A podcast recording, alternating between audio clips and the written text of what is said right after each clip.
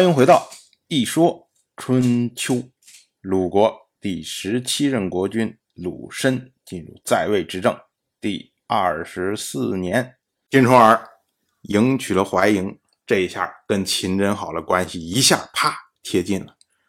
所以呢，秦真好。就宴请晋重耳。这时候啊，要带谁去参加宴会？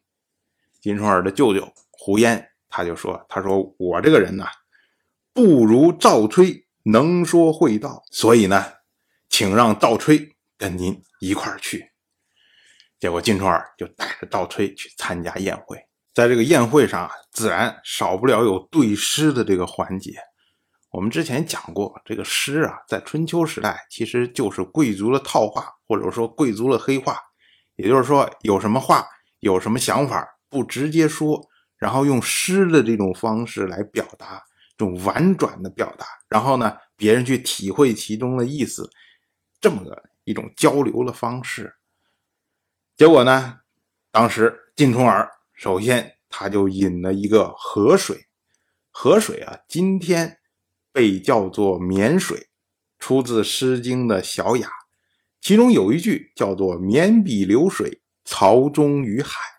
意思就是说啊，这个绵水源源不断的，然后流向大海，这么个意思。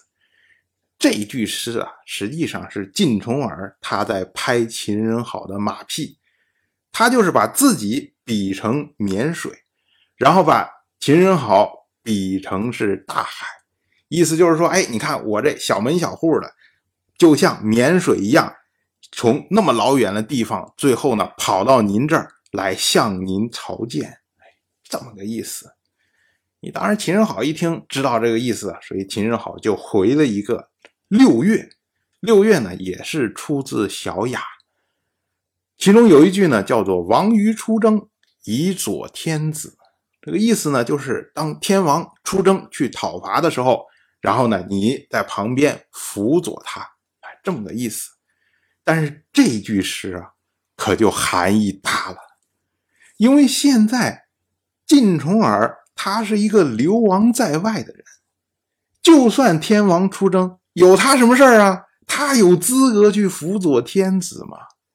所以秦人好引出来这句诗，就是在告诉晋重耳说：“你注意了啊，你将有机会去辅佐天子，因为我要拥立你做晋国的国君呢。”结果呢？在一边伺候的赵吹，马上就听出了这一点弦外之音。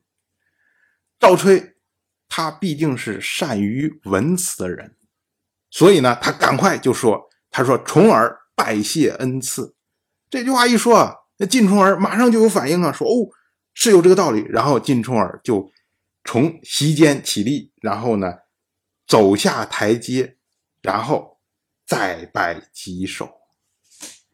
这个可是春秋时代的大礼。我们之前讲葵丘之会的时候，当时齐国的国君齐小白为了推崇王室，也是这样从席间起立，然后走下台阶，然后叩拜，叩拜完之后再重新走上台阶，然后来谢礼。这是在春秋时代最隆重的一个大礼呀。那么对于秦人好来说，秦人好他虽然在这个。诗里面透露出来了要拥立晋重耳的这种想法，但是毕竟没有白话直说呀，所以呢，秦仁好他也走下台阶，然后辞让，意思呢就是说，哎，我没有这么大的功，我受不了这么大的礼。结果在旁边的赵吹马上打边鼓，要把这件事做实。他说啊：“您把重耳比作。”辅佐天子的人，重耳不敢不拜。意思就是说，您已经说了，您可不能反悔啊！您一定要拥立重耳回国继位。结果这个话呀一出口，然后秦人好，他当然本来就有这个意思嘛，就不再推辞了。于是呢，这件事情就已经被确定下来了。自此呢，是重耳之前。十九年在外面流浪各国，最终呢受到秦人好支持回国。这一系列我们等于补叙了一段当然我就这么一说，您就那么一听，感谢您的耐心陪伴。如果您对《一说春秋》这个节目感兴趣的话，请在微信中搜索公众号“一说春秋”，关注我。